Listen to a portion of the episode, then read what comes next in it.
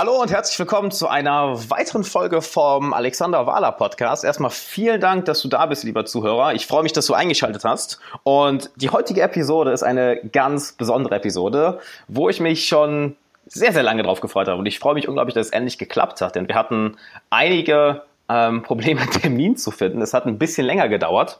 Und bevor ich meinen Gast erstmal vorstelle, würde ich sagen, herzlich willkommen, Stefan Mehrath. Vielen Dank, dass du dabei bist.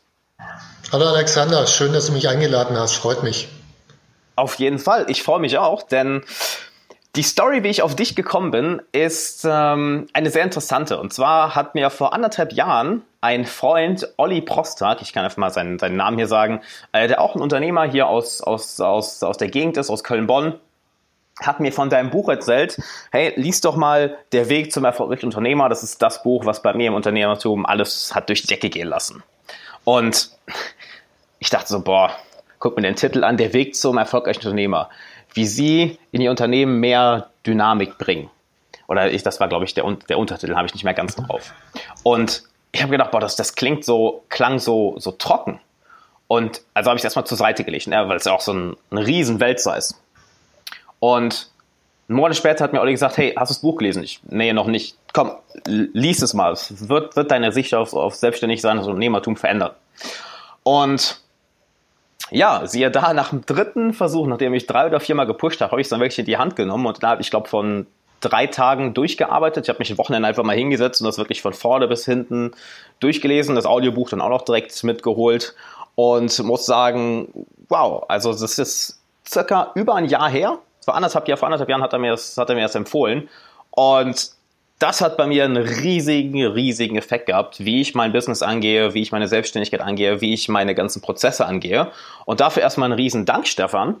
Und deshalb kann ich schon mal, schon mal allen empfehlen, sich das Buch unbedingt zu holen. Und jetzt würde ich gerne mal sagen, Stefan, wer bist du denn eigentlich? Stell du dich doch mal in ein paar Sätzen vor, dass die Zuhörer wissen, was hast du denn noch alles gemacht, außer mir auf, der, auf meinem Weg so unglaublich geholfen? Naja gut, erstmal bin ich selbst Unternehmer. Also ich habe jetzt ziemlich genau vor 20 Jahren, also es war am 10. Januar äh, diesen Jahres, vor 20 Jahren, habe ich mein erstes Unternehmen gegründet, damals äh, Internet, New Economy und äh, ja, das ist relativ schnell gewachsen. Irgendwann habe ich mir gedacht, naja, ich brauche auch Venture Capital, Risikokapital. Das war damals ziemlich in Mode, damit ich noch schneller wachsen kann. Und ab dem Moment, äh, wo ich dann äh, Risikokapital drin hatte, äh, ging die New Economy äh, langsam den Bach runter und ich habe dann einige Fehler gemacht, von denen ich gar nicht wusste damals, dass es Fehler gewesen sein könnten. Also jedenfalls mhm. hat auf einmal das, was vorher funktioniert hat vor dem Risikokapital, also wir haben Gewinne gemacht, was damals durchaus unüblich war, äh, hat auf einmal nicht mehr funktioniert. Und äh, ja, also wir waren 30 Leute maximal, also zum, zum Höchstpunkt. Und irgendwann kam der Zeitpunkt, das war im Mai 2003, da war ich plötzlich pleite und musste Insolvenz anmelden. Und äh, das fand ich nicht richtig gut. Ähm, eigentlich fand ich es ziemlich scheiße. Und äh, dann habe ich mir die Frage gestellt, okay, äh, was ist eigentlich passiert, weil ich habe überhaupt nicht verstanden, was passiert war. Und äh, klar, ich hätte mhm. hergehen können und sagen können, äh, der Niedergang der New Economy war schuld. Äh, Schuld mhm. also irgendwo anders suchen. Habe ich aber nicht gemacht, sondern ich habe mich gefragt, was habe ich falsch gemacht? Weil es gab damals, auch in dieser New Economy Phase, gab es ja durchaus äh, Unternehmen, die das überlebt haben und äh, offensichtlich haben die was richtiger gemacht als ich. Mhm. Und da ich das wissen wollte und äh, klar war, ich gründe ein zweites Unternehmen, also habe ich dann einen Tag später auch gemacht, ein zweites Unternehmen gegründet, äh, wieder im Bereich Internet. Aber ich wollte wissen, was ich falsch gemacht habe, damit ich es das nächste Mal nicht mehr falsch mache. Und in dem Moment habe ich wirklich angefangen zu lernen wie ein Irrer damals. Also ich habe so 100, 150 Bücher pro Jahr gelesen. Boah. Ich habe mir einen Coach genommen. Ich habe so zehn Seminare pro Jahr besucht äh, zu, zu Unternehmer sein. Ich habe jeden einigermaßen erfolgreichen Unternehmer, den ich zwischendurch mal getroffen habe, ausgequetscht und gefragt, was, was machst du anders? Warum bist du so erfolgreich geworden? Was, was habe ich falsch gemacht? Und äh, das hat irgendwann dazu geführt, dass dann so nach anderthalb Jahren hatte ich erstmal meine Schulden los von der Insolvenz, die zweite Firma lief ganz gut und plötzlich kam eine befreundete Unternehmerin und äh, fragte mich, hey, bei mir in der Firma, ich habe da ein Problem, kannst du mir mal helfen? Und ich mhm. dachte mir, hey, äh, warum fragt die mich das? Ich bin gerade erst pleite gegangen, dachte mir dann aber, naja gut, probierst du mal aus vielleicht kannst du ihr tatsächlich helfen und ich konnte ihr helfen. Also sie war auch kurz vor der Insolvenz. Ich konnte ihr helfen, da um die Insolvenz rumzukommen. Und es war ein ziemlich gutes Gefühl. Ein paar Wochen später kam ein zweiter befreundeter Unternehmer und meinte, ja, ich habe auch ein Problem. Dachte ich mir, gut, einmal hat's geklappt, mach's ein zweites Mal, vielleicht klappt's da auch. Äh, hat wieder geklappt, dachte ich mir, hey, das ist cool und das macht viel, viel mehr Spaß als Software. Und äh, dann war die Frage eigentlich nur noch, wie kriege ich meine zweite Softwarefirma verkauft? Und wie kann ich mich dann äh, darauf konzentrieren, auf Unternehmercoach, eben anderen Unternehmern zu helfen, mit ihrem Unternehmen wirklich voranzukommen. Und da geht es mir nicht irgendwie allein um die Kohle, sondern es geht mir eher darum, ein Unternehmen aufzubauen, wo man als Unternehmer eine Erfüllung drin lebt, äh, wo man als Unternehmer sich frei drin fühlt, wo man was Sinnvolles macht. Das ist viel wichtiger meines Erachtens nach als die Kohle. Die kommen dann fast von allein hinterher. Und dann habe ich mein zweites Unternehmen eben verkauft. Das war Mitte 2007 und ab da mache ich nur noch Unternehmercoach und habe dann eben das Buch, das du erwähnt hast, Der Weg zum erfolgreichen Unternehmer, äh, geschrieben und das kam dann Anfang im Februar 2008 raus. Und seither mache ich eben äh, Seminare, Coachings, äh, Brain Trusts und so weiter. Mittlerweile sind mhm. wir ein Unternehmen mit äh, jetzt intern sind wir sieben Mitarbeiter, extern sind es noch elf Coaches äh, und äh, sind weiter, weiter am Wachsen. Also das, das bin jetzt nicht mehr nur ich, obwohl ich natürlich der Frontman bin, aber äh, mhm. ja, es ist ein Unternehmen, das anderen Unternehmern hilft, erfolgreich zu werden. Genau. Also das ist sozusagen eine, eine ganz kurze und knappe Vorstellung. Mhm. Also eine, eine ganze, ganze Menge. Und ich kann schon mal sagen, also mir und auch unzähligen Freunden hast du, hast du extrem geholfen durch deine Bücher. Ähm, und jetzt ist halt, brennt mir die ganze Zeit, naja, die Frage auf der Zunge, sie dir endlich mal persönlich zu stellen, die Frage, und zwar, was macht denn einen erfolgreichen Unternehmer aus? Hm. Äh, was macht einen erfolgreichen Unternehmer aus? Ich glaube, so Allgemein lässt sich es nur sehr schwer beantworten, weil wenn, wenn ich mir angucke, was gibt's denn für erfolgreiche Unternehmer, dann habe ich zum Beispiel die, die Albrecht-Brüder, die Aldi aufgebaut haben, äh, die total zurückgezogen gelebt haben, sehr stark auf Strukturen, Prozesse, Disziplin und so weiter geachtet haben. Das waren erfolgreiche Unternehmer. Und dann habe ich auf der anderen Seite Leute wie zum Beispiel den Richard Brenzen, der permanent in den Medien ist, irgendwelches verrückte Zeugs ist, äh, macht und äh, ein völlig anderes Leben führt. Äh, die Aldi-Brüder haben äh, also die Albrecht-Brüder haben Aldi aufgebaut, ein Unternehmen. Der Brenzen, der hat 400 Unternehmen aufgebaut. Völlig andere Art, ans Unternehmertum ranzugehen.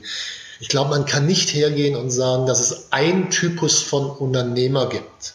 Was man allerdings sagen kann, es gibt ein paar Gemeinsamkeiten. Und diese Gemeinsamkeiten sind für mich erstens, dass alle wirklich erfolgreichen Unternehmer permanent an sich arbeiten, sich weiterentwickeln und lernen äh, mit einer wahnsinnigen Geschwindigkeit. Ich glaube, jede Gelegenheit, die sich bietet, ob das ein Fehler im Business ist, ob das ein Erfolg im Business ist, ob das ein Kontakt ist mit Menschen, was auch immer, jede Gelegenheit wird genutzt zum Lernen. Das ist für mich das erste wichtige Element. Das zweite ist mhm. ein ungeheures Commitment. Äh, ich meine, vor ein paar Jahren gab es mal so ein schönes Buch, das hieß die Vier-Stunden-Woche von dem Tim Ferriss. Mhm. Und äh, wenn man sich mal anguckt, der Tim Ferriss, der ist ja nun auch selber ziemlich erfolgreich und sich die Frage stellt, arbeitet der Kollege vier Stunden in der Woche, ist die Antwort ein klares Nein. Er arbeitet dramatisch mehr.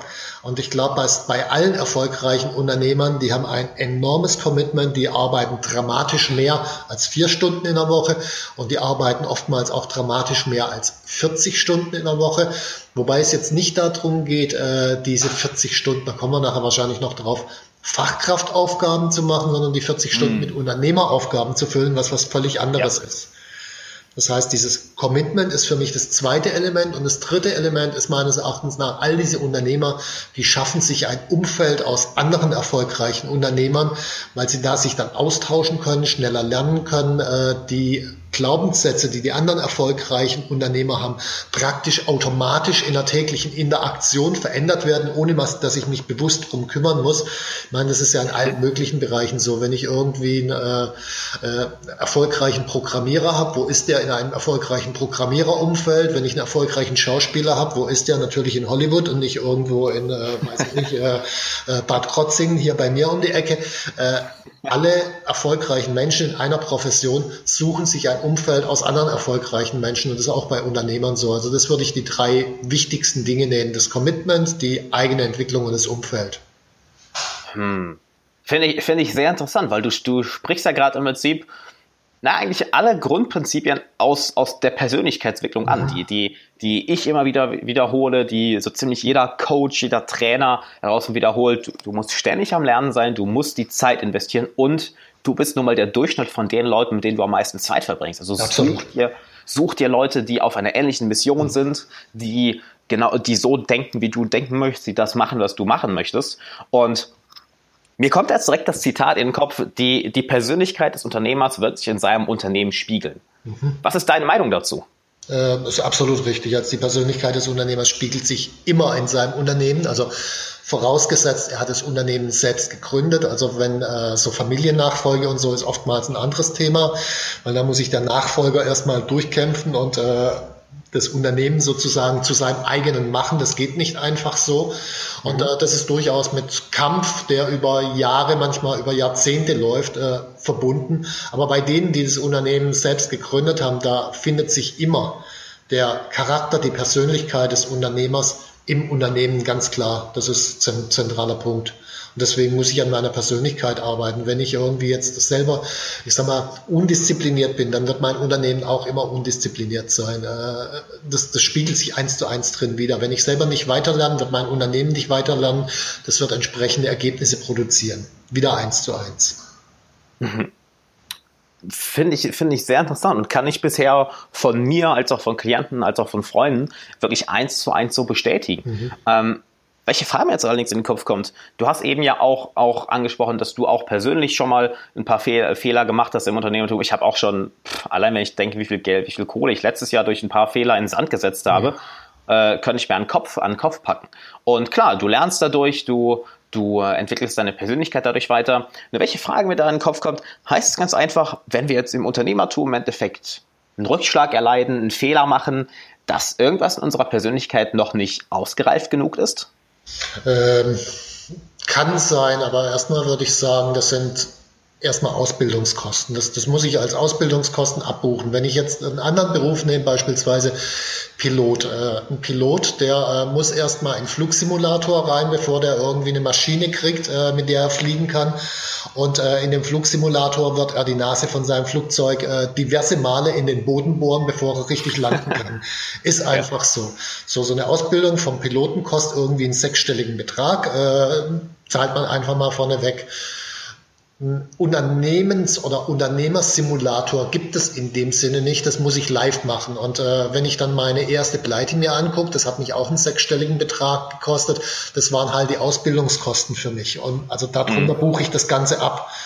Und ähm, ich meine, die Persönlichkeit, die wird eh nie fertig sein. Das heißt, ich werde immer wieder Fehler machen, ich werde immer wieder äh, inadäquat zur Situation handeln und das, das gehört auch dazu und das ist das Spannende im Leben. Ich glaube sogar, dass die wirklich erfolgreichen Menschen, die machen mehr Fehler als die anderen, weil sie dann schneller lernen können. Sehr interessant. So, also habe ich das noch gar nicht gesehen. Es gibt natürlich, ein Pilot muss natürlich in den Flugsimulator, den kannst du nicht mhm. sofort in, in ein Flugzeug stecken, der wird wahrscheinlich hunderte davon kaputt machen erstmal. Klar. Das gibt's, gibt's ja für Unternehmer nicht. Da fällt mir auch ein schönes Zitat an, was ich von dem, ähm, von dem Airbnb-Gründer gelernt habe. Der hat gesagt, spend more time in the entrepreneurial gym. Mhm, also auf Deutsch so viel wie, ja, verbring mehr Zeit im Fitnessstudio für Unternehmer. Absolut. Ich meine, man muss sich, man muss sich mal überlegen, so, so ein normaler äh, Spitzensportler, äh, jetzt meinetwegen äh, Bundesliga, Fußballer oder irgendwas. Wie ist das Verhältnis bei denen zwischen äh, Training einerseits und äh, realen Turniereinsatz andererseits. Das ist je nachdem, in welcher Sportart ich bin, ist es, ich sag mal, äh, zwischen 5% bis 30% Turniereinsatz und äh, 95, äh, zwischen 70 und 95% Training. Wenn ich mir einen Unternehmer angucke, so einen typischen normalen Unternehmer äh, und zusammenrechnen, mhm. wie viel Prozent der Zeit im Jahr setzt er ein für äh, Bücher lesen, Seminare besuchen, Coaching zusammen. Dann komme ich beim typischen normalen Unternehmer auf nicht mal fünf Prozent. Das heißt, das Verhältnis Training zu, zu äh, wirklich Live-Einsatz vor Ort ist äh, völlig falsch, wenn ich das mit einem Spitzensportler vergleiche. Und für mich ist schon eine Aufgabe, da den Hebel in die andere Richtung zu schieben. Und wirklich erfolgreiche Unternehmer, die ich kennengelernt habe, die setzen so größenordnungsmäßig 50 Prozent der Zeit dafür ein, an ihren eigenen Fähigkeiten zu arbeiten. 50 Prozent, das ist echt hammermäßig viel. 50 Prozent? Das ist halbe Jahr. Das heißt, in einer, in einer Sieben-Tage-Woche oder sagen wir mal gut, er arbeitet sechs Tage die Woche von Montag bis Mittwoch nur Training und dann wird Donnerstag, Freitag, Samstag im Prinzip im genau. oder am Business gearbeitet. Genau. Das sind die wirklich erfolgreichen. Dass man das vielleicht nicht gleich hinkriegt, ist klar, aber die Richtung sollte man zumindest anvisieren. Hm. Ah, da kommen mir gerade so viele so viel Punkte in den Kopf, wo ich drauf eingehen will. Mal gucken, ja. wie Gucken wir mal auf, welchen wir gleich eingehen. Ja, das, ist, ah, das sind so viele wunderbare Punkte. Ähm, okay, gehen wir zu, zu einer erstmal. Du hast eben angesprochen, dass die, dass die Persönlichkeit eines Unternehmers sehr diszipliniert sein muss, dass man in der, in der Lage sein muss, viel zu arbeiten, viele Stunden in seine Projekte zu investieren und natürlich Jetzt kommt ihr noch dazu, jetzt soll ich auch noch 50% der Zeit in meine eigenen Fähigkeiten investieren. Das heißt ja, ich muss noch mehr Willenskraft aufbringen, noch mehr Rituale formen und eben im Prinzip noch mehr machen, weil von nichts kommt nichts. Einfach im Bett liegen und hoffen, dass was passiert. Naja, wird wird leider nichts passieren. Ich glaube, da muss ich, muss ich, einhaken an der Stelle. Okay. Ich glaube, äh, Disziplin und Willenskraft äh, ist nur, nur eine Möglichkeit und wahrscheinlich eher die schlechtere. Wenn ich nochmal zurückgehe, äh, was hat bei mir dazu geführt, dass ich so viel gelernt habe? Das war nicht, weil ich plötzlich gesagt habe, ich brauche die Disziplin und die Willenskraft, so viel zu lernen, sondern mhm. das war, weil ich richtig auf die Schnauze gefallen bin und es wehgetan hat und ich mir gedacht habe, das will ich nie wieder erleben. Und dann war auf einmal die Motivation da, ich brauche keine Disziplin mehr. Es war völlig klar, ich mache genau dieses Ding und nichts anderes.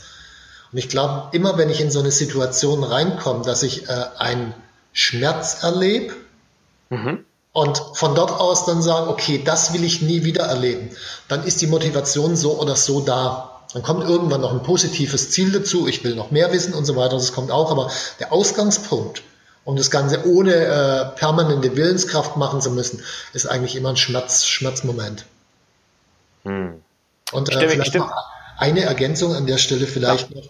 Ich glaube, die wirklich erfolgreichen Menschen halten nicht mehr aus als andere, sondern weniger was zur Folge hat, dass die sehr viel früher und sehr viel schneller immer in diese Schmerzmomente reinkommen und deswegen sehr viel früher und schneller die Dinge ändern. ja, da erkenne ich mich sogar ein bisschen drin wieder. Also, ja. Ich habe ich vielleicht ein bisschen falsch ausgedrückt mit Disziplin und Willenskraft, weil da stimme ich dir vollkommen zu. Halt bei mir kam auch die größten Veränderungen immer nachdem, ähm, ja, nachdem irgendein großer Schmerz, irgendein großer Schmerz da war. Sei es jetzt äh, wirklich im Business, äh, dass, dass ich einen großen Fehler gemacht und dadurch Geld verloren habe, dass ich einen Kunden verloren habe, dass ich irgendein Projekt in den Sand gesetzt habe. Ähm, oder was ich gerne als Beispiel nehme, ist, dass ich wirklich jahrelang äh, Schulter- und Knie- und Rückenbeschwerden hatte und dadurch wirklich angefangen habe, mich um äh, in jungen Jahren halt schon, so ich bin jetzt gerade mal 25, hatte das mit 18 schon, ähm, dadurch schon in jungen Jahren angefangen habe, wirklich in, in diese ganze Gesundheitsecke zu gehen. Mhm und das natürlich sich langfristig extrem auszahlt. Das merke ich halt, merke ich halt jetzt schon, dass die Absolut. Leistungsfähigkeit steigert und dementsprechend auch die Emotionen äh, besser sind, die Leistung im Geschäft steigt und natürlich auch im Alter äh, sehr viel fitter sein wirst. Aber worauf ich da trotzdem noch gerne hinaus wollte, und zwar, das ist eine Sache, ähm, ich habe das, glaube ich, ein bisschen falsch ausgedrückt, ein bisschen mit Disziplin und Willenskraft. Nur worüber ich mit einem Freund regelmäßig äh, rede, ist, jeder hat ja auch mal einen schlechten Tag. Jeder hat auch mal einen Tag, wo er mit einem falschen Bein aufsteht und keine wirkliche Motivation hat. Gerade als Unternehmer oder Selbstständiger, jemand, der sein eigenes Ding macht, naja, da passiert halt nur was, wenn man selber was macht. Und das ist meine Frage. Wie schaffst du es, wenn du mal einen Tag hast, wo du wirklich keine Lust hast zu arbeiten oder aus dem Bett zu kommen, wirklich mal ein Tief hast, vor allem im, Winter kann das ja auch gerne mal sein, das kenne ich von mir, dass wenn es dunkel ist. Ähm, wie schaffst du es dann trotzdem zu sagen, fuck it, ich gehe meine Projekte jetzt an? Ich glaube, das ist eine Gewohnheit, die über die letzten 20 Jahre geprägt worden ist. Äh, wenn ich ein Ziel habe, dann arbeite ich auf das Ziel hin, einfach weil ich es weil ich's gewöhnt bin. Äh, ich ich denke gar nicht drüber nach. Also wenn ich ein Beispiel nehme, ich habe mhm. letztes Jahr habe ich äh, mein neues Buch geschrieben und da hatte ich im Herbst 2015 habe ich den äh, Vertrag mit dem Verlag gemacht und da war vereinbart, Abgabetermin 31.08. Und äh, natürlich ist während des Schreibens irgendwie alles Mögliche passiert. Also noch ein Hinweis, äh, der Abgabetermin wurde vereinbart zu einem Zeitpunkt, als noch nicht eine Zeile geschrieben worden ist. Das heißt, ich hatte da ein Projekt vor mir, einen fixen Abgabetermin. Mhm. Ähm, Von was für einem Zeitrahmen reden wir jetzt? Äh, ich habe angefangen im Januar und äh, Abgabetermin war, war im August und äh, so die Zeit brauche ich auch typischerweise, also acht Monate, um äh, meine Bücher zu schreiben. Mhm. Und ähm, Gut, dann sind natürlich zwischendurch die ein oder anderen Probleme aufgetaucht. Äh, einerseits in der eigenen Firma, äh, andererseits habe ich gemerkt, okay, irgendwas funktioniert inhaltlich nicht. Und dann bin ich an den Punkt gekommen, dass ich äh, im Mai, also nachdem fünf Monate rum war, äh, beschlossen habe, alles, was ich bis zu diesem Zeitpunkt geschrieben habe, in den Mülleimer zu treten und nochmal von vorne anzufangen. Okay. Weil, ne, ich meine, man braucht eine gewisse Konsequenz. Und mir war klar in dem Moment, das, was ich geschrieben habe, ist schlecht. Und entweder trete ich es in den Mülleimer oder die Kunden und Leser treten es hinterher in den Mülleimer und dann mache lieber ich das. Mhm. Und dann habe ich das also in den Mülleimer getreten, aber der Abgabetermin 31.8. war für mich trotzdem gesetzt. Und dann war klar, das Ding wird fertig und am 30.8. war ich fertig. Das ist einfach wahrscheinlich eine Denkweise, die, die sich im Lauf der Zeit, also wirklich der letzten 20 Jahre bei mir entwickelt hat. Wenn es ein Ziel gibt, also ein hm. wirklich wichtiges Ziel mit einem Fixpunkt, dann wird dieses Ziel erreicht, egal wie. Das mache ich natürlich nicht mit allen Zielen, sondern nur mit den extrem wichtigen, aber da wird es erreicht. Und genau das Gleiche ist auch bei der Unternehmensentwicklung. Wenn ich sage, okay, da gibt es ein Ziel, dann wird das Ziel erreicht, egal wie. Es fallen hinten dran die ein oder anderen Ziele runter, das ist klar, das passiert. Aber die, diese wichtigen, wirklich wichtigen Ziele, die werden erreicht. Mhm.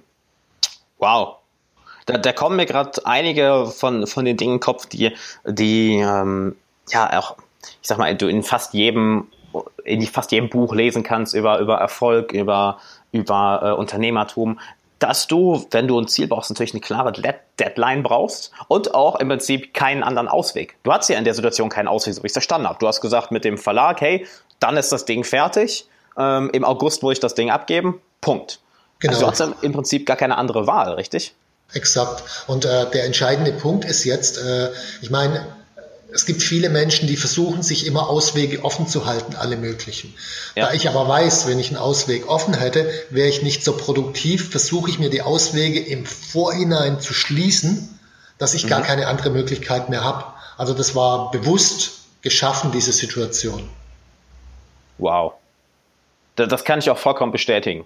Und was mir dazu auch direkt einfach ist, es ist leider nicht, es fühlt sich leider nicht immer leicht an. Es fühlt sich nicht immer gut an aus meiner Erfahrung. Also ich erinnere mich, als äh, ich angefangen habe, auch von, von meinem Coaching, von meinem Business komplett zu leben, äh, ist jetzt auch schon zwei Jahre her circa, mhm. da hatte ich mir einen Coach aus den USA genommen, Craig Fielek. Mhm. Und ich habe damals noch teilweise vom Geld meiner Eltern gelebt, war noch am Studieren und habe das halt nebenbei aufgezogen. Und da hat er mir gesagt, Alex, uh, you're gonna live on your own right now. You're gonna repay your parents uh, their money, and then you're gonna pay me, and then you're gonna live on your own.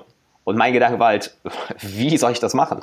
Ich habe hab, hab nicht so viel Geld reingekommen. Also, you figure it out. Mhm. Commit first, find out how second. Mhm. Und ich habe wirklich meinen Eltern das ganze Geld zurücküberwiesen, äh, Miete ab, statt äh, von dann selber bezahlt, Krankenversicherung, Essen, äh, die Ausgaben für den Coach, der auch dann, glaube ich, 650 Euro damals im Monat gekostet hat. Und irgendwie habe ich einen Weg gefunden. Ich hatte zwei Monate Zeit, um das zu machen. Und da ist im Prinzip genau das passiert, was du gerade gesagt hast. Halt, es war auf einmal nicht mehr eine Frage von morgens aufstehen, ja oder nein, sondern mhm. es, es ging nicht mehr anders. Ja, das ist auch, äh, wenn ich, wenn ich zum Beispiel eine Unternehmensgründung mir betrachte. Also äh, wenn ich jetzt heute noch ein Unternehmen gründen würde, dann gibt es für mich zwei klare Punkte. Das eine ist, es gibt eine mhm. bestimmten, äh, bestimmte Menge an Geld, was ich einsetze. Wenn ich eine GmbH gründe, meinetwegen 25.000 Euro. Es gibt eine bestimmte Zeit, meinetwegen mhm. vier Monate. Und in diesen vier Monaten muss das Ding zum Fliegen kommen. Und wenn die 25.000 Euro weg sind, ist das Ding tot, wenn nichts mehr reinkommt. Und das sich vor zu definieren, ich werde dort nichts nachschießen. Ich werde das Ding irgendwie mhm. unter diesen Bedingungen zum Ende bringen, ist, glaube ich, ein gutes Disziplinierungsinstrument, weil sonst denkt man sich, ja, ich probiere es noch einen Monat, noch einen Monat und auf einmal versenkt man fürchterlich viel Kohle, die man gar nicht mehr hat, sondern von irgendwelchen Leuten zusammenleiht. Und es gibt so ein Endlosprojekt, wo nichts rauskommt. Da lieber klare Definition von dann bis dann mit dem Risiko, was ich einsetze und danach ist Schluss. Ist nicht der Berlin Flughafen, so, wäre das nicht so ein perfektes Beispiel ja, dafür? Es ja, wird so nicht fertig. Gegenbeispiel. Wobei gut, äh, ich habe ja 23 Jahre in Berlin gelebt. Äh, mich hat gewundert, äh, wie jemand überhaupt davon ausgehen kann, dass das Ding überall rechtzeitig fertig wird, weil ich, ich weiß ja, wie Berlin funktioniert. Von daher, naja gut, anderes Thema. ja, das ist wirklich ein Parade-Gegenbeispiel. Ja. Cool. Ähm, du hattest eben noch den Unterschied, du hattest es ganz kurz angesprochen, und zwar am Unternehmen arbeiten und im Unternehmen arbeiten. Du hattest direkt schon angesprochen, Fachkraft und ähm, meinst ja, lass uns doch später mal drauf eingehen. Ich würde jetzt mal ganz gerne drauf eingehen. Was, was ist der Unterschied zwischen Fachkraft, Manager und Unternehmer? Und wie kann man das für sich selber anwenden? Naja gut, ich meine, in den meisten Fällen ist es ja so, dass das Unternehmen von äh, einer Fachkraft gegründet wird. Nehmen wir mal einen Programmierer. Der kann gut programmieren, äh, macht dann irgendeine Art von Software, äh, kriegt die auch noch verkauft, weil wenn er sie nicht verkauft kriegen würde, dann, äh, dann äh, wäre das Unternehmen schon zu Ende. Also das, das kann er ganz gut. Und weil das gut, weil das gut kann, wächst das Ding und irgendwann mal kommen äh, neue Leute dazu, die programmieren dann auch, vielleicht verkauft auch noch der ein oder andere. Aber so nach fünf, sechs, acht Leuten wird es auf einmal immer problematischer. Das funktioniert nicht mehr so richtig. Und die Frage ist, warum funktioniert es nicht mehr so richtig? Die Antwort ist, weil das Unternehmen immer noch von einer Fachkraft, von einem Programmierer geführt wird. Was fehlt, ist plötzlich jemand, der managt, das heißt, der Strukturen schafft, der Ziele setzt, der dafür sorgt, dass das entsprechend umgesetzt wird. Und es fehlt jemand, der die Unternehmeraufgaben wahrnimmt.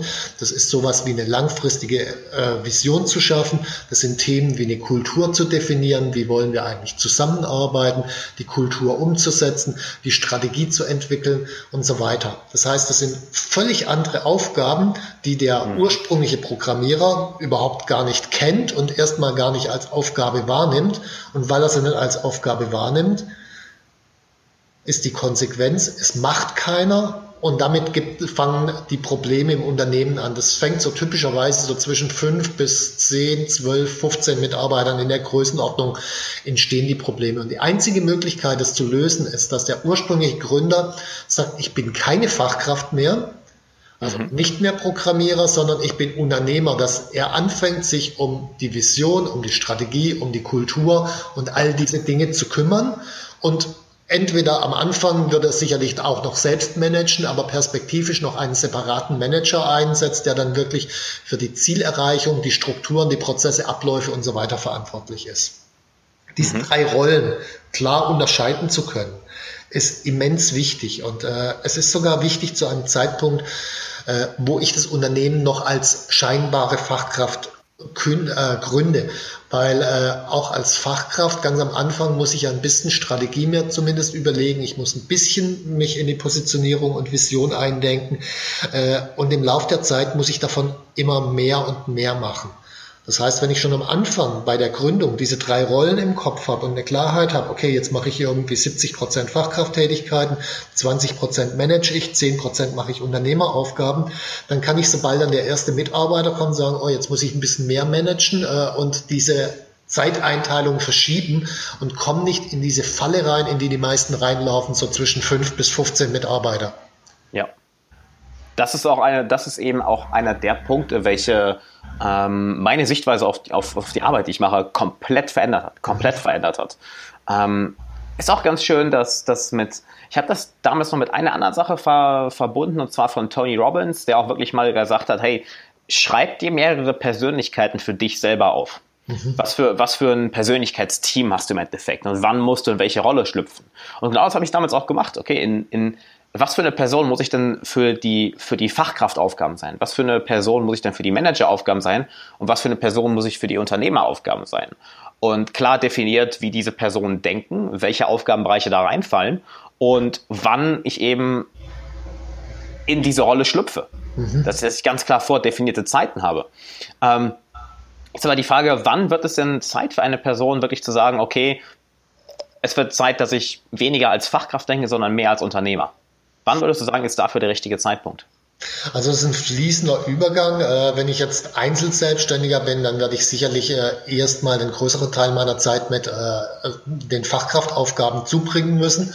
Das ist mhm. klar, wobei auch da wäre nach meiner Vorstellung schon das Ideal, sag mal, Größenordnung 25 bis 30 Prozent Unternehmeraufgaben zu machen und da in erster Linie die Positionierung, weil das wird mir in aller Regel helfen, meinen Stundensatz nach oben zu treiben und leichter an Kunden zu kommen. Und von dort aus ergibt sich dann das andere. Also ich würde so mit 25, 30 Prozent Unternehmeraufgaben anfangen und das dann im Lauf der Zeit, äh, wenn das Unternehmen wächst und, und äh, sich entwickelt, hochschieben bis auf 70, 80 Prozent. Äh, mehr wird nicht wirklich realistisch sein, weil ich dann auch irgendwann ein paar Managementaufgaben werde ich immer noch haben, die brauche ich auch. Es kann sein, also gut, wenn ich dann irgendwann mal 100, 200 Leute habe, brauche ich keine Fachkraftaufgaben mehr machen, aber bei 20, 25, 30 wird immer mal wieder noch eine Fachkraftaufgabe durchschwappen. Äh, aber wenn das klar umgrenzt ist, ist es ja kein Problem. Also wenn ich so, so eine Richtlinie habe, okay, ich will jetzt bei dieser Unternehmensgröße, was weiß ich, 50 Prozent Unternehmeraufgaben machen und das erfülle ich einigermaßen, mal sind es 40, mal sind es 60 Prozent, dann ist ja alles in Ordnung. Mhm. Sehr cool. Und du hast ja eben auch angesprochen, dass, ähm, wo wir jetzt bei, bei der Prozent, bei der prozentualen Einteilung sind, dass ein Unternehmer im Endeffekt, ja, 50 Prozent seiner Zeit wirklich in, in Weiterbildung und seine persönliche Bildung investieren mhm. sollte. Richtig? Absolut, ja. Was für Fähigkeiten, oder, oder ich frage anders, wie genau sollte sich denn ein Unternehmer bilden? Ähm, ich würde mir erstmal folgende Frage stellen. Äh, wo will ich eigentlich hin mit meinem Unternehmen? Ich bin jetzt meinetwegen Einzelselbstständiger und ich will in sieben Jahren, in zehn Jahren Unternehmen mit 50 Mitarbeitern haben beispielsweise. Mhm. So, dann muss ich mir die Frage stellen, wenn ich dann 50 Mitarbeiter hätte, was für ein Mensch müsste ich denn eigentlich sein, um dann tatsächlich glücklich und zufrieden zu sein? Mhm. Weil äh, die meisten Einzelselbstständigen, wenn man die jetzt spontan befördern würde zum Unternehmer eines Unternehmens mit 50 Mitarbeitern, die würden ja auf die Schnauze fallen, weil sie gar nicht wissen, wie soll ich das Ding überhaupt führen, äh, wie soll ich die Leute führen, äh, wie soll ich eine Strategie für so ein großes Unternehmen äh, entwickeln, wie soll ich mit den äh, Ängsten umgehen, wenn auf einmal die Summen, die da jeden Monat hin und her geschoben werden, um Faktor 50 größer sind. Äh, damit muss ich ja auch umgehen. Also sind eine ganze Menge von Themen, wo ich sagen kann, um an dem Ziel wirklich glücklich zu sein, brauche ich bestimmte Fähigkeiten. Das kann ich sozusagen definieren. Die nächste Frage ist dann für mich, um da überhaupt hinzukommen, welche Fähigkeiten brauche ich denn da? Und da kann ich erstmal definieren, naja, ich muss auf jeden Fall strategische Fähigkeiten haben. Ich muss bei 50 Leuten, um da hinzukommen, ich muss irgendwie überzeugend sein können, ich muss reden können, da werde ich nicht drum rumkommen. Ähm, ich sollte verkaufen können, vielleicht nicht unbedingt meine Produkte, äh, da kann ich irgendwann Verkäufer einstellen, aber ich muss mein Unternehmen verkaufen können. Mhm. Ähm, ich werde sicherlich, wenn ich irgendwann mal 50 Leute haben will, führen können müssen. Und äh, so kann ich dann definieren, welche Entwicklungsbereiche gibt es denn Mhm. Und dafür mache ich mir dann schlicht und ergreifend einen ganz platten Plan, so wie andere einen Businessplan machen, wo dann nach zehn Jahren hinterm Komma steht, wie viel äh, Gewinn ich mache. Äh, steht bei mir bei dem wichtigeren Plan, das ist ein persönlicher Entwicklungsplan dahinter, was ich in zehn Jahren können werde und was für ein Mensch ich wer sein werde. Und dann kann ich hergehen und mir überlegen, okay, ich muss jetzt reden lernen. Äh, wo mache ich das? Dann kann ich entweder in irgendwelche Seminare gehen. Äh, ich kann ein paar Rhetorikbücher lesen, davon lerne ich allerdings noch nicht reden. Ich kann mir mhm. irgendwie einen Schauspieler oder eine Schauspielerin, um Körpersprache zu üben, irgendwie äh, anmieten und bei den Einzelstunden machen immer, es gibt tausend Möglichkeiten. Oder beim Führen lernen kann ich irgendwie wieder Führungsseminare besuchen. Ich kann mal mit einem erfolgreichen Unternehmer, der gut führen kann, äh, sprechen. Es gibt zum Beispiel äh, Wettbewerbe Great Place to Work oder Top Job, also die besten Arbeitgeber Deutschlands. Äh, ich kann bei denen mal anrufen und fragen, hey, wie macht ihr das? Wie kann ich das lernen? Wie habt ihr es gelernt? Äh, dann kriege ich Input. Und daraus ergibt sich ein Entwicklungsplan für mich, den ich dann einfach runterarbeiten kann. Das ist sozusagen die relativ einfache Variante, wie ich dem Ganzen eine Richtung geben kann. Dann wird natürlich immer noch passieren, dass irgendwas Unvorhergesehenes passiert, äh, ja. das äh, zu Schmerzen führt, was wieder die Chance gibt, dass ich daraus lerne. Das heißt, es wird auch nebenher ein permanentes Lernen geben, aber ich kann dem Lernen trotzdem eine Richtung geben zuerst. Das ist ex extrem wichtig, finde ich. Hm. Finde ich sehr, sehr geil. Die eigene Bildung zu Backwards Engineeren im Endeffekt. Wo will ich ja. hin? Was muss ich dafür können? Finde ich sehr geil. Ähm, was, wie sieht denn dein aktueller Persönlichkeitsentwicklungsplan aus, wenn mhm. du aktuell einen hast? Klar habe ich aktuell einen. Also ich meine, ich habe mich gerade jetzt am, äh, am äh, Jahreswechsel für 14 Tage zurückgezogen. Das mache ich immer mal wieder. Habe mir ein Hütchen in äh, ein bisschen größeres Hütchen in Madeira äh, angemietet und war dann wirklich 14 Tage lang allein und habe mich gefragt, wie soll es denn weitergehen? Und äh, habe dann auch zurückgeblickt, jetzt bist du 20 Jahre Unternehmer, was war denn eigentlich das wirklich, wirklich Tolle daran? Und wenn ich jetzt rückblickend erstmal drauf gucke, war das wirklich Tolle daran, äh, das, was ich gelernt habe in den letzten 20 Jahren, der Mensch, zu dem ich geworden bin, dies, diese, diese eigene Entwicklung war, war das wirklich Geile daran. Und von dort aus habe ich mich gefragt, okay, wie willst du jetzt äh, die nächsten 10, 20 Jahre noch irgendwie als Unternehmer verleben? Und mein Unternehmen ist im Augenblick wirklich so aufgestellt, dass äh, na, ich, ich, muss sagen, es läuft von alleine. Äh, ich müsste mich jetzt nicht weiterentwickeln. Äh, ich hätte auch finanziell ausgesorgt. Das heißt, ich könnte es jetzt irgendwie runterarbeiten bis zum Schluss. Das wird am Schluss irgendwie in den nächsten paar Jahren dann irgendwann mal weniger. Könnte ich alles machen.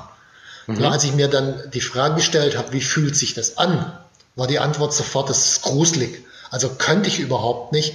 Ich will mich selber weiterentwickeln. Ich brauche neue Herausforderungen. Und diese neuen mhm. Herausforderungen äh, mhm. sind bei mir einerseits, äh, also bislang bewege ich mich vor allen Dingen in meinem eigenen Umfeld, in der eigenen Community. Das funktioniert relativ gut. Ähm, ist aber auch ziemlich einfach und damit innerhalb der Komfortzone, weil wenn man Menschen um sich hat, die sowieso schon gut finden, was, was man macht, äh, da wird man nicht mehr richtig gefordert. Das heißt, für mich ja. persönlich ist ein ganz klares Ziel, rauszugehen, irgendwie auch Reden zu halten vor Leuten, die mich nicht gut finden werden, äh, Fernsehen, äh, also wirklich ganz anderen Kontext, damit die Reichweite zu erhöhen und was damit eben auch verbunden ist. Kann, kann ich, da, kann ich da kurz einhaken? Ja. Wieso, aus, wieso ausgerechnet Leute, die dich nicht gut finden werden? Ähm, weil ich denke, dass das eine Herausforderung ist, ich meine, im Augenblick ist es einfach einfach. Man stellt sich vorne hin, erzählt sein Zeugs, die Leute klatschen und sind begeistert. Ich mhm. kann da wirklich was bewegen. Aber ich glaube, Leute, die mich erstmal nicht gut finden, die auch zu erreichen, also nicht, nicht einfach nur da eine Rede zu halten vor denen, das ist langweilig, sondern die so zu erreichen, dass die hinterher anfangen, was zu ändern. Das ist das wirklich Spannende. Und mir geht es nicht darum, ich meine, es gibt viele Speaker, die machen Impulsvorträge, um dann ihre Impulse abzuliefern und so weiter. Interessiert mich überhaupt nicht.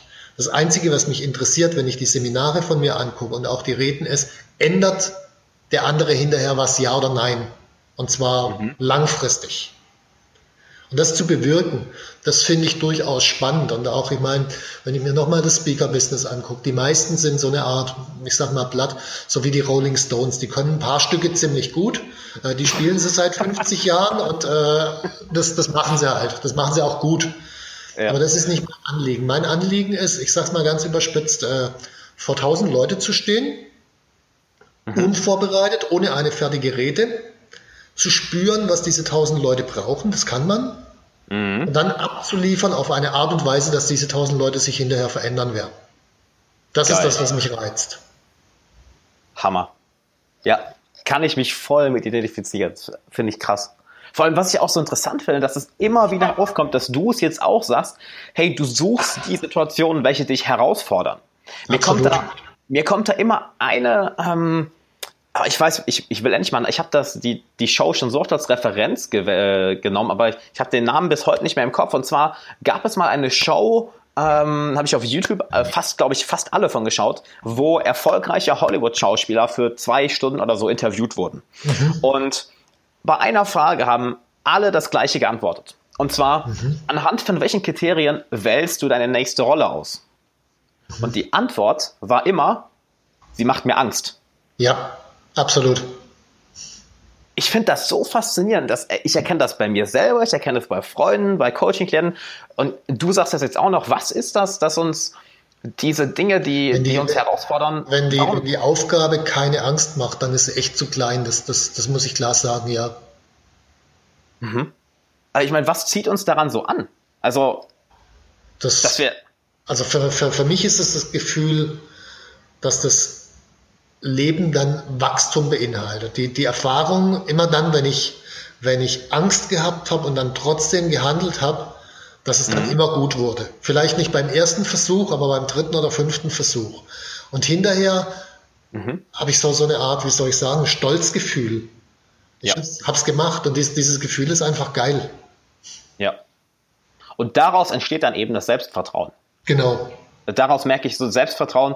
Ich bin überhaupt kein Freund davon, von, von dieser, ja, ja, sag mal, äh, von dieser Kuschel, Philosophie, ja, alle, alle seid super, ihr seid alle super, du hast den achten Platz gemacht, aber kriegst trotzdem eine Teilnahmetrophäe, äh, bin ich persönlich überhaupt kein Freund von, weil daraus entsteht aus meiner Erfahrung kein Selbstvertrauen. Selbstvertrauen entsteht wirklich, du stellst dich Herausforderungen, du fällst 10, 20, 30 Mal auf die Fresse, aber ja. du hast, du, du, du überwältigst die Herausforderung irgendwann und bam, bist du als Person gewachsen. Dieses Stolzgefühl, was du beschreibst, das trägst du ja mit dir rum. Das ist ja nicht mehr weg. Es ist dann ja auf einmal, es wird zum Teil von dir und plötzlich merkst du, wow, ich, ich will die nächste Herausforderung, ich suche die nächste Herausforderung. Es wird, es wird zum Teil von dir, wenn du dran bleibst. Wenn ja. du jetzt sagst, ich habe einmal so ein Ding bewältigt und bin da stolz drauf, das ist okay, Klar. aber dann wird es nicht bleiben, weil äh, irgendwann äh, ist man halt wieder in der Komfortzone und äh, fängt an wieder zu kuscheln und auf dem Sofa zu sitzen und Chips zu essen. Klar, das ist so, als würdest du ja einmal äh, einen Salat essen und sagen, haha, jetzt, jetzt bin ich gesund. Genau. Ja, nicht wirklich, nicht wirklich. Cool. F kann ich voll so unterschreiben. Mhm. Ähm, ich würde trotzdem mal ganz gern zu dem, zu dem äh, Persönlichkeitsentwicklungsplan zurück, zurückkommen, ja. den du, weil da hatte ich, hatte ich eben so eingehakt. Jetzt muss ich mal kurz überlegen, wo wir da stehen geblieben waren. Äh, du hattest gesagt, genau, du, du warst bei dem Punkt, hatte ich eingehakt, äh, du willst dich vor Leute stellen, die dich nicht mögen. Mhm. Worüber hatten wir denn davor geredet? Jetzt versuche ich gerade den, den Punkt. Ja, davor hatten wir über einen Persönlichkeitsentwicklungsplan und dann das Beispiel, du hast gefragt, was, was für mich noch so eine Herausforderung ist. Das ist eine der Herausforderungen, es gibt noch ein paar mehr, aber das, das ist eine davon. Okay, dann, aber ich finde den Faden gerade nicht mehr, dann, dann, gehen, dann gehen wir auf was anderes ein, würde ich sagen. Du hast jetzt auch gesagt, dass du, ähm, ja, die zwei Wochen dich zurückgezogen hast, um zu, zu selbst reflektieren und da würde mich jetzt mal interessieren, weil ich auch jemand bin, ich führe sehr viel Tagebuch. Ich nehme mir sehr viel Zeit dafür, auch um zu reflektieren. Wie sieht so ein Prozess bei dir aus? Okay, also ich schreibe auch ziemlich viel Tagebuch. Äh, seit, ja, wann schreibe ich das? Ich würde sagen seit 1981 oder so, also lange schon. Wow. Und äh, ich habe da roundabout vor 12.000, 15.000 Seiten oder sowas zu Hause rumstehen an, an geschriebenen Tagebüchern. Das heißt, das ist richtig viel äh, Zeugs. Und wenn ich, wenn ich zurückgucke. Ich habe das früher sehr, sehr unkoordiniert gemacht und äh, ganz oft habe ich dann, äh, dann besonders viel Tagebuch geschrieben, wenn es mir gerade schlecht ging, äh, was dann dazu führte, dass ich die schlechten Dinge aufgeschrieben habe, weswegen es mir dann hinterher noch schlechter ging. Also das ist nicht der richtige Ansatz. Okay.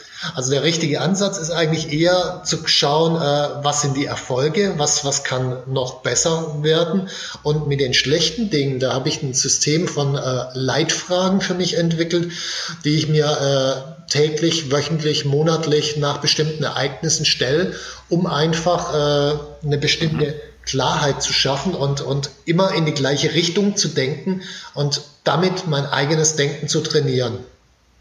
Beispiel, cool. um das deutlich zu machen. Äh, äh, ich habe ja jetzt gerade das neue Buch geschrieben. Es kommt jetzt 9. März raus. Äh, heißt Dein Wille geschehe, Führung für Unternehmer. Kommen wir vielleicht nachher noch ein bisschen drauf. Auf jeden Fall. Und äh, in diesem Buch äh, frage ich erstmal, äh, wozu dient eigentlich Führung? Weil ich meine, Führungsbücher gibt es äh, wie Sand am Meer, jeder hat seine eigene Interpretation davon. Frag drei Leute, die führen, was Führung ist, du kriegst drei unterschiedliche Antworten. Frag 20 Leute, du kriegst 20 unterschiedliche Antworten. Es gibt keine, ja. kein, kein einheitliches Modell. Und die Frage, die sich mir halt gestellt hat, ist, wozu dient Führung? Gibt es irgendwie eine allgemeingültige Antwort, die ich geben kann? Die Antwort ist ja. Und äh, kann ich dann messen oder erkennen, ob Führung in einem Unternehmen gut ist oder nicht gut ist? Kann ich messen und erkennen, ob eine einzelne Führungshandlung gelungen ist oder nicht gelungen ist?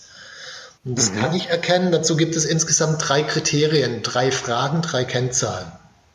Und wenn ich mir diese drei Fragen immer wieder stelle, jeden Morgen, was kann ich heute tun, um diese drei Kriterien zu optimieren? Jeden Abend, was habe ich heute getan, um die drei Kriterien zu optimieren?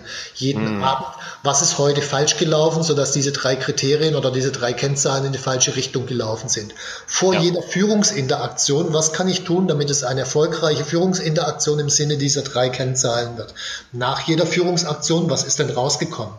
Damit gebe ich mir permanentes Selbstfeedback und lerne in einer gigantischen Geschwindigkeit. Das ist so ähnlich wie ich meine, wenn ich, wenn ich einen Marathon laufen will irgendwann, dann brauche ich halt auch ein paar Kennzahlen. Erstens, wie viele Kilometer laufe ich? Zweitens, wie ist mein Puls? Drittens, wie lange ist die Zeit? Also drei Kennzahlen. Und dann kann ich trainieren. Mhm. Das gleiche ist bei Führung auch. Mit drei Kennzahlen komme ich hin. Und wenn ich ja permanent schaue, dann ist ein wahnsinnig schnelles Lernen möglich. Hammer. Finde find ich sehr, sehr geil. Also, das war jetzt speziell auf Führung bezogen. Ja, also ich meine, diese Kennfragen kann ich ja in allen möglichen anderen Bereichen mir auch stellen. Oder ich genau. muss mir halt überlegen, in welchem Bereich will ich mich entwickeln, was sind die diese Essentials von, worauf muss ich mich immer wieder konzentrieren. Schreib mir da zwei, drei, fünf Fragen auf und dann habe ich so einen Fragenkatalog, den ich mir jeden Morgen, jeden Abend oder vor oder nach bestimmten Situationen beantworte. Das ist die Idee. Genau, das war jetzt war mein Gedanke. So, das kannst du ja nicht nur auf einen Bereich anwenden, das kannst du ja auf jeden Bereich, den du ähm, verbessern möchtest, anwenden. Und äh, eine schöne Metapher, die mir dazu noch einfällt, ist, ähm, die hast du bestimmt auch schon mal gehört, von es, jeder von uns kann im Endeffekt ein Flugzeug fliegen. Mhm. Ist ja an sich nichts wirklich Schweres. Wenn, naja, das Wetter gut ist. Das heißt, wenn wir alles sehen. Mhm. Was aber, wenn jetzt wir nicht alles sehen, weil das Wetter schlecht ist, es ist bewölkt, dann müssen wir uns ja auf die Instrumente im Endeffekt verlassen. Das heißt, wir müssen bestimmte Kriterien haben, anhand, an, anhand dessen wir sehen, okay, geht es voran oder nicht? Gehen wir in die richtige Richtung oder nicht? Und das erinnert mich gerade super daran, dass du bestimmte Kriterien ganz klar sagst, okay, das sind die drei Dinge, welche erfolgreiche Führung ausmachen. Mhm. Habe ich, bin, habe ich mich heute in deren Richtung entwickelt oder bin ich von denen weggegangen und was waren die Folgen? Genau. Finde ich super geil. Und das ist mhm. gerade im Bereich Führung, glaube ich, ein ganz zentraler Schlüssel, weil äh, ich habe es vorher gesagt, 20 unterschiedliche Leute gefragt, was ist Führung, kommen 20 unterschiedliche Antworten. Die Wahrheit ist, ja. was ist eigentlich Führung? Bei den meisten Menschen ist ein großer, weißer, wabernder Nebel im Kopf. Äh, ja, irgendwas den Leuten zu sagen, dass die das und das tun sollen oder eine Vision setzen oder irgendwie, das gehört alles dazu. Aber, aber was ist es denn genau? Worauf kommt es wirklich an? Mhm. keine konkrete Antwort zu. Und äh, wenn ich keine konkrete Antwort habe, dann kann ich mich auch nicht verbessern und entwickeln. Das ist so, so ähnlich wie wenn ich nicht weiß, äh, brauche ich jetzt irgendwie äh, bei, beim äh, Laufen, muss ich das in, in Sekunden messen oder in Kilo? Keine Ahnung. Äh, pff, gut, dann kommt nichts raus. Ich bin heute 600 Kilogramm gelaufen. Das ist ja. super. Mhm. Wann hat, du hattest eben noch, äh, bevor wir den Podcast gestartet haben, eine sehr, sehr coole Aktion angesprochen, die mit deinem Buch in Verbindung steht, richtig? Mhm. Absolut, ja. Also äh, wir haben beschlossen, also das Buch heißt ja Dein, Dein Wille geschehe, Führung für Unternehmer, der Weg zu Selbstbestimmung und Freiheit, kommt am 9. März raus und mhm. ist jetzt schon bei Amazon im Vorverkauf. Und wer das bei Amazon im äh, Vorverkauf äh, sozusagen jetzt vor dem 9. März kauft und die Rechnung als Bestätigung an uns einschickt, nimmt an der Verlosung teil von drei Seminaren, die man dann kostenlos teilnehmen kann. Also diese Verlosung werden wir, damit es nicht irgendwie erscheint, dass irgendwie Schmuh gemacht wird, dann auch live irgendwie wahrscheinlich auf Facebook übertragen mit einem Live-Video, dass jeder sehen kann, okay, das ist tatsächlich eine echte Verlosung. Da mhm. hat man dann eben die Chance, äh, an so einem Seminar teilzunehmen. Cool. Also ich packe den Link auf jeden Fall zum Buch. Äh, Amazon hast du gesagt, ne? Amazon, Amazon, genau. Genau. Äh, werde ich den Link auf jeden Fall in die Show Notes packen. Das ist Super. natürlich perfekt. Holst dir das Buch, was ich, was ich eh jedem empfehlen kann. Also ich habe ähm, bisher zwei deine Bücher gelesen. Ähm, die Neurostrategie und Weg zum Erfol und erfolgreicher mhm. Unternehmer. Äh, beide Hammer. Hammer, von daher das nächste werde ich mir, das nächste werde ich mir also, auch holen. Kann ich, kann ich schon verraten. Ich meine, gut, ich muss das sagen als Autor, aber das dritte ist äh, noch mehr der Hammer und äh, das liegt schlicht und ergreifend daran, äh, ich habe zwischen dem ersten und dem zweiten lagen äh, drei Jahre und äh, das war dann klar. Also beim ersten geht es wirklich um die eigene Unternehmerrolle und äh, dann sind ganz viele Unternehmer zu mir gekommen, sagen, jetzt habe ich meine Rolle verstanden, aber ich mhm. weiß nicht genau, wie entwickle ich eigentlich eine Strategie für mein Unternehmen. Da ist das zweite Buch dann draus entstanden, geht es also um Strategie. Und dann sind ganz viele Unternehmer zu mir gekommen und haben gesagt, okay, jetzt habe ich eine Strategie, aber wie bringe ich es denn eigentlich meinen Leuten bei?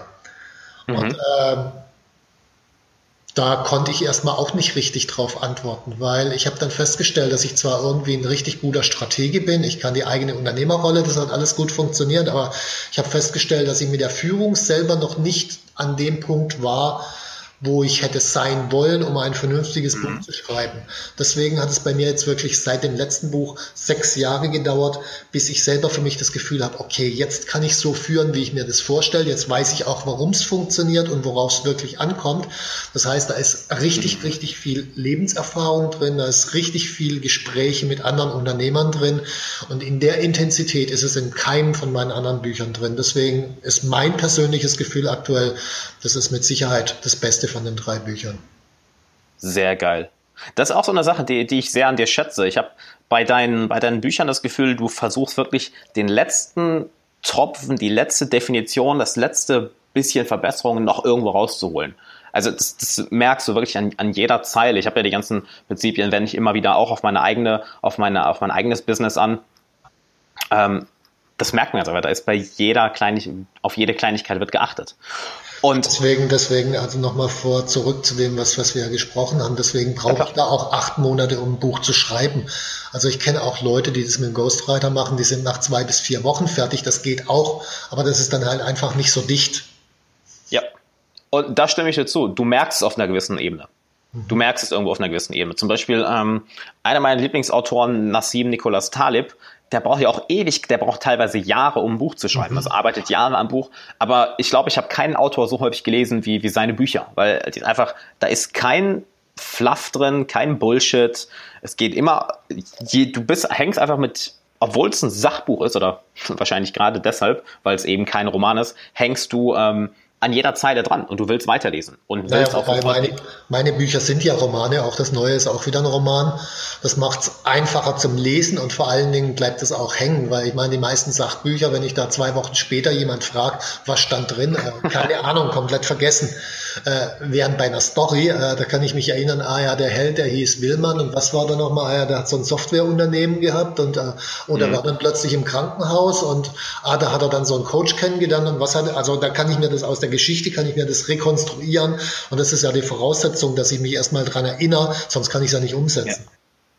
Was übrigens auch nochmal ein sehr cooler Punkt ist für die, die Stefans Bücher nicht gelesen haben. Erstmal, was ist los? Lest die Bücher unbedingt. Das, das fand ich so cool beim Weg zum erfolgreichen Unternehmer, dass äh, ich mich mit der, mit der Hauptperson sehr schnell identifizieren konnte, weil er auch am Anfang erstmal sagt, ich habe leider den Namen vergessen ähm, oder ich habe die, aus, die Namen aus dem Buch vergessen. Mhm. Ähm, dass, dass er sagt, ja, ach, so, so ein Coach, was will der mir denn sagen? Dass, dass er am Anfang auch extrem skeptisch war und es gar nicht machen wollte. Ja, also absolut. Äh, also es geht mir auch wirklich darum, dass man sich mit den Figuren identifizieren kann. Und an der Stelle ist es eher wirklich ein Roman, wo ich mich auch mit den Helden identifizieren können muss. Sonst, wieso sollte ich sonst einen Roman lesen, wenn ich mich nicht identifiziere? Das ist für mich ein ganz zentraler Schlüssel und glaube ich auch das, das eines der Markenzeichen von, von meinen Büchern. Äh, auch jetzt im neuen Buch ist wieder der Wolfgang Radis, also der Unternehmercoach mit dabei. Es tauchen ein paar alte Figuren auf, aber es gibt natürlich auch einen neuen Unternehmer, der äh, führen lernen will und äh, naja, da kann man eben seine Geschichte verfolgen dann. Cool. Welche Frage mir jetzt noch auf der Zunge brennt, ist, welche Bücher haben dich denn geprägt oder welche Bücher haben dich denn geformt? Oh, das ist jetzt mittlerweile eine schwere Frage, weil das sind roundabout äh, 1300 Bücher jetzt, äh, seit ich angefangen habe, äh, seit 2003 an mir zu arbeiten.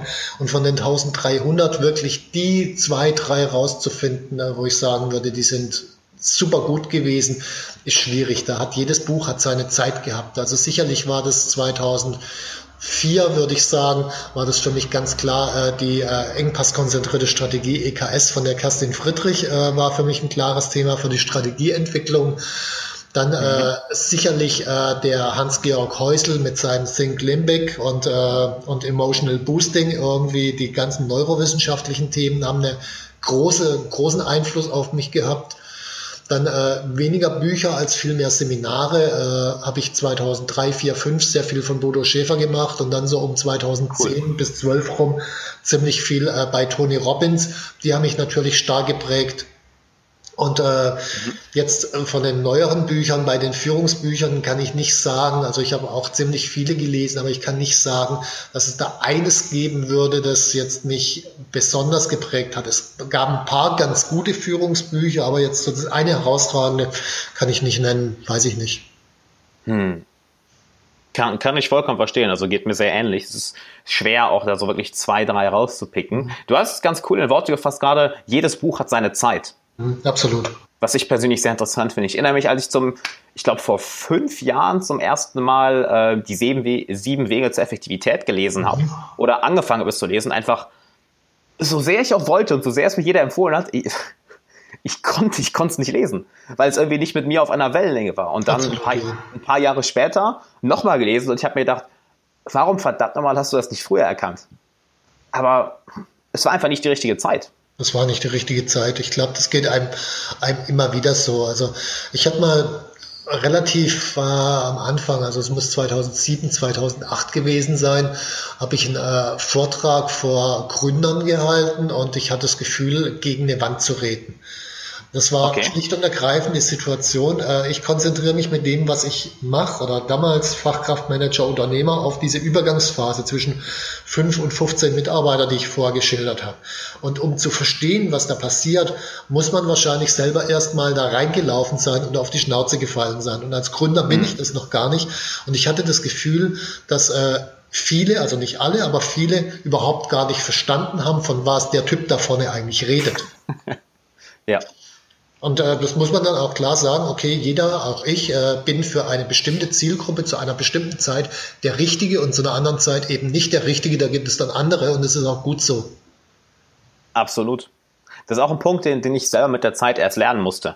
Halt, du, du kannst nicht und du, und du solltest auch nicht versuchen, alles auf einmal zu machen, mhm, weil je, je, jedes Ding hat seine Zeit. Gerade im Business, als ich angefangen habe, war auch ähm, anfangs bei mir eher hobbymäßig, dass ich das Ganze neben dem Studium gemacht habe und dann auf einmal gemerkt habe, okay, jetzt solltest du auch was über Verkaufen lernen, jetzt solltest du auch Vermarktung lernen, jetzt solltest du mal lernen, mit jemandem zusammen im Team zu arbeiten, jetzt sollst du ein bisschen Strategie lernen und dann halt wirklich die, die Schritte mit der Zeit kommen. Aber wie gesagt, mit dem Beispiel sieben Wege zur Effektivität, anfangs, nein, das kon konntest du mich mit jagen mit dem Buch. Ich mhm. wollte es nicht lesen, weil es einfach so, hat sich für mich trocken angefühlt. Ja. Cool.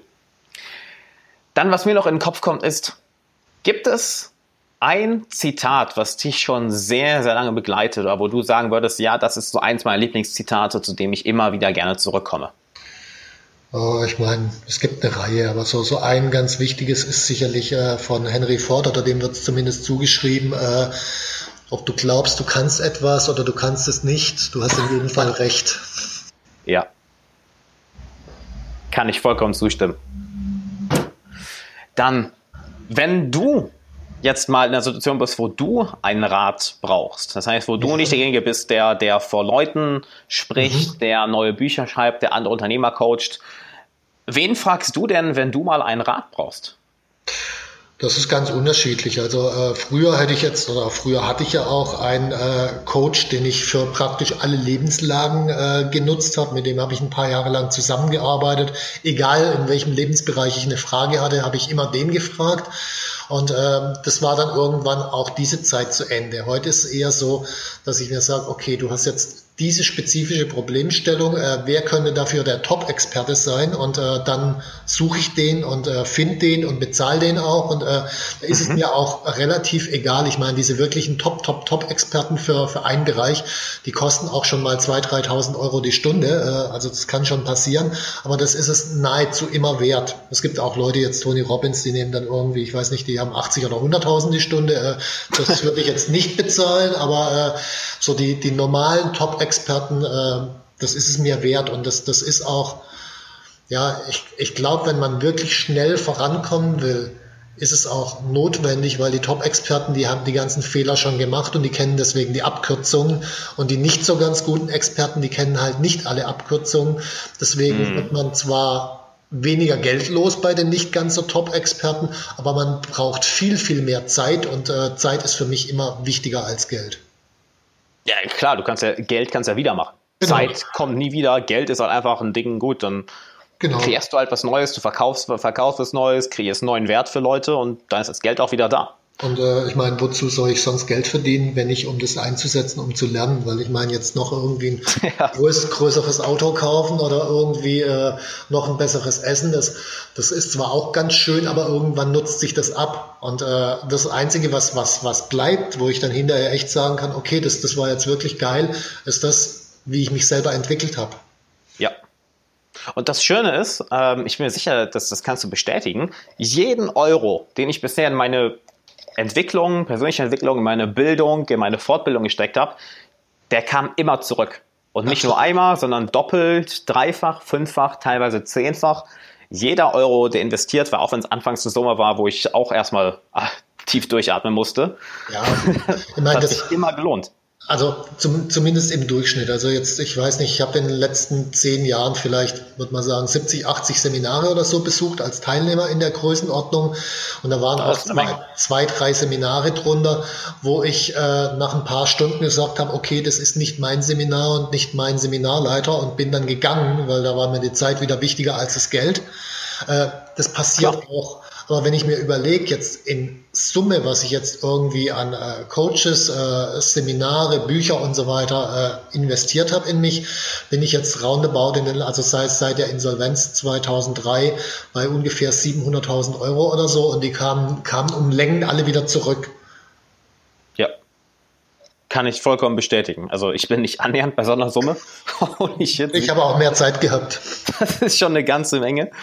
Ähm, und klar, also ein, zwei Sachen, die dabei sind, äh, wo man sagt, boah, ist jetzt nicht so ja.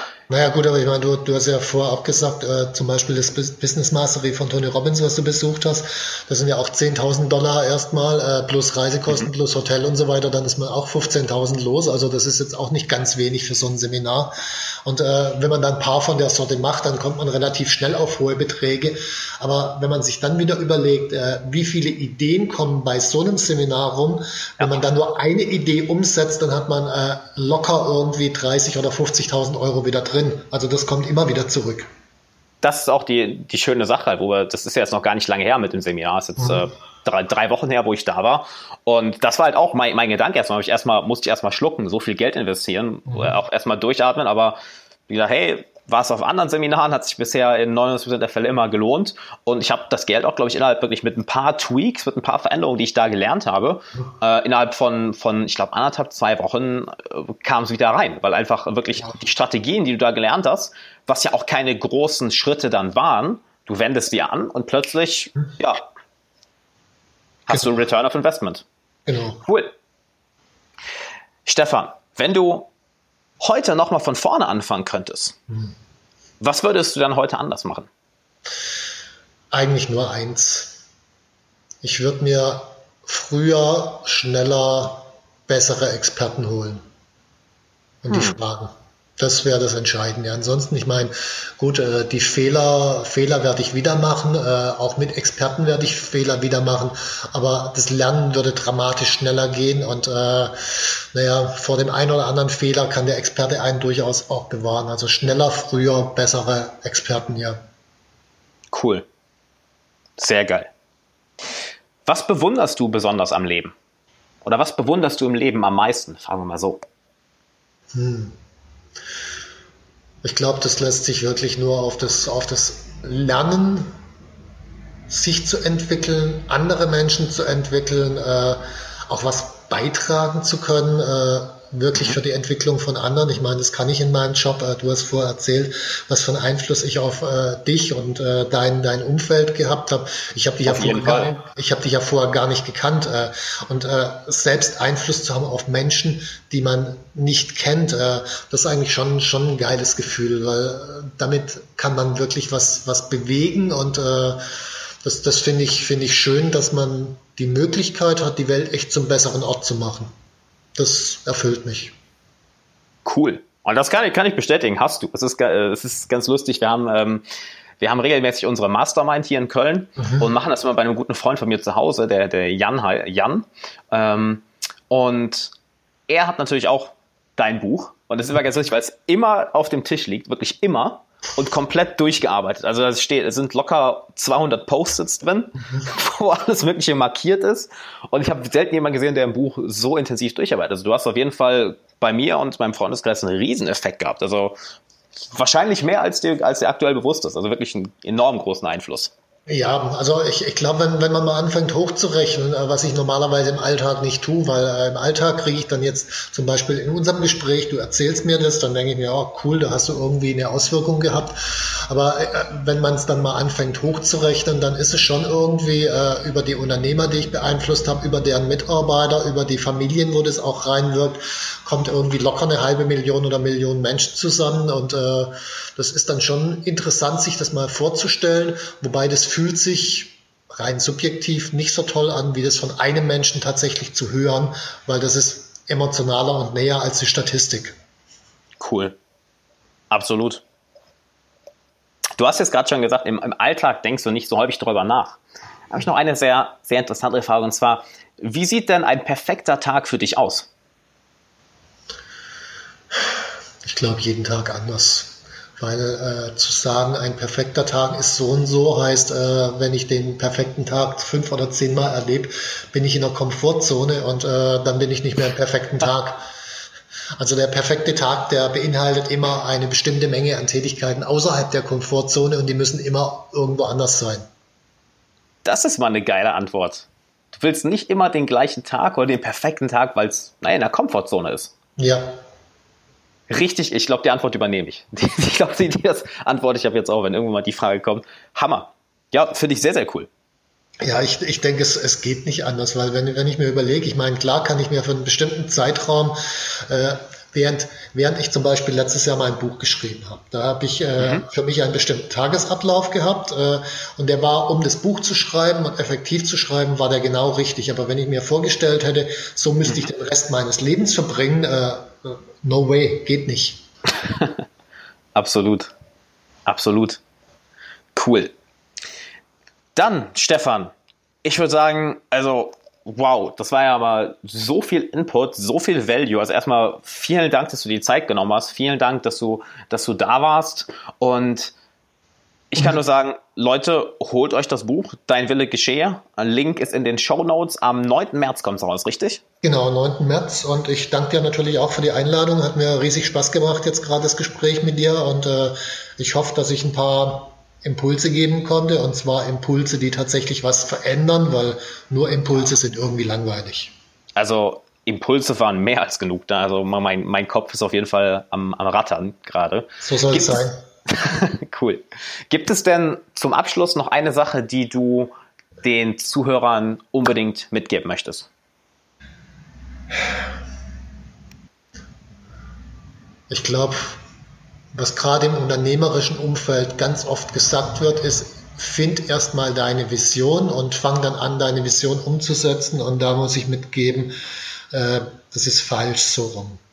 Weil äh, ich kenne ganz viele Leute, die sich dann an den Schreibtisch setzen und anfangen, ihre Vision zu finden und kommen dann nicht richtig vorwärts und dann finden sie immer noch ihre Vision und kommen nicht richtig vorwärts und kommen nicht in die Pötte. äh, der richtige Weg ist anzufangen, Erfahrungen zu machen, Menschen kennenzulernen, über die Vision zu reflektieren, nachzujustieren, neue Erfahrungen zu machen, neue Menschen kennenlernen, wieder zu reflektieren. Das heißt, das Ganze in einem Prozess, wo man am Anfang durchaus in die falsche Richtung gehen muss, um dann irgendwann mal an der richtigen Stelle zu landen. Wenn ich bei mir das rückblickend anschaue, äh, dass ich mal ein Softwareunternehmen hatte, äh, bringt mir für mein heutiges Unternehmen nicht wirklich was. Trotzdem war es ein notwendiger Weg, weil sonst wäre ich überhaupt nicht zu dem gekommen, was ich heute mache. Also wirklich anfangen und reflektieren ist viel wichtiger als eine ausformulierte Vision, ausformulierten Plan loslegen. Das ist für mich ganz wichtig. Wow. Ich finde, das sollten wir so stehen lassen. Finde ich ein perfektes Abschlusswort. Stefan, danke, dass du da warst. Hat mich sehr ja. gefreut. Dank dir, Alexander, für die Einladung, hat mich auch gefreut und ich hoffe, dass viele Leute, die es sich anhören, äh, dass euch auch gefällt. Danke. Ciao. Ciao. Bevor du abschaltest, eine Kleinigkeit habe ich noch für dich. Und zwar möchtest du von mir ein Geschenk bekommen und regelmäßig Zugang zu exklusivem Content, den ich nirgendwo anders veröffentliche? Wenn ja, dann geh jetzt auf alexanderwala.de slash Geschenk. Alles zusammen, alles ausgeschrieben. alexanderwala.de slash Geschenk. Du findest den Link auch nochmal in den Show Notes und in der Podcast Beschreibung. Und zu guter Letzt, wenn dir der Podcast gefallen hat und du möchtest den Podcast unterstützen, dann lass doch eine positive Bewertung da und schick ihn ein, zwei Freunden, die genauso wie du von dem Podcast profitieren können. Bis dann.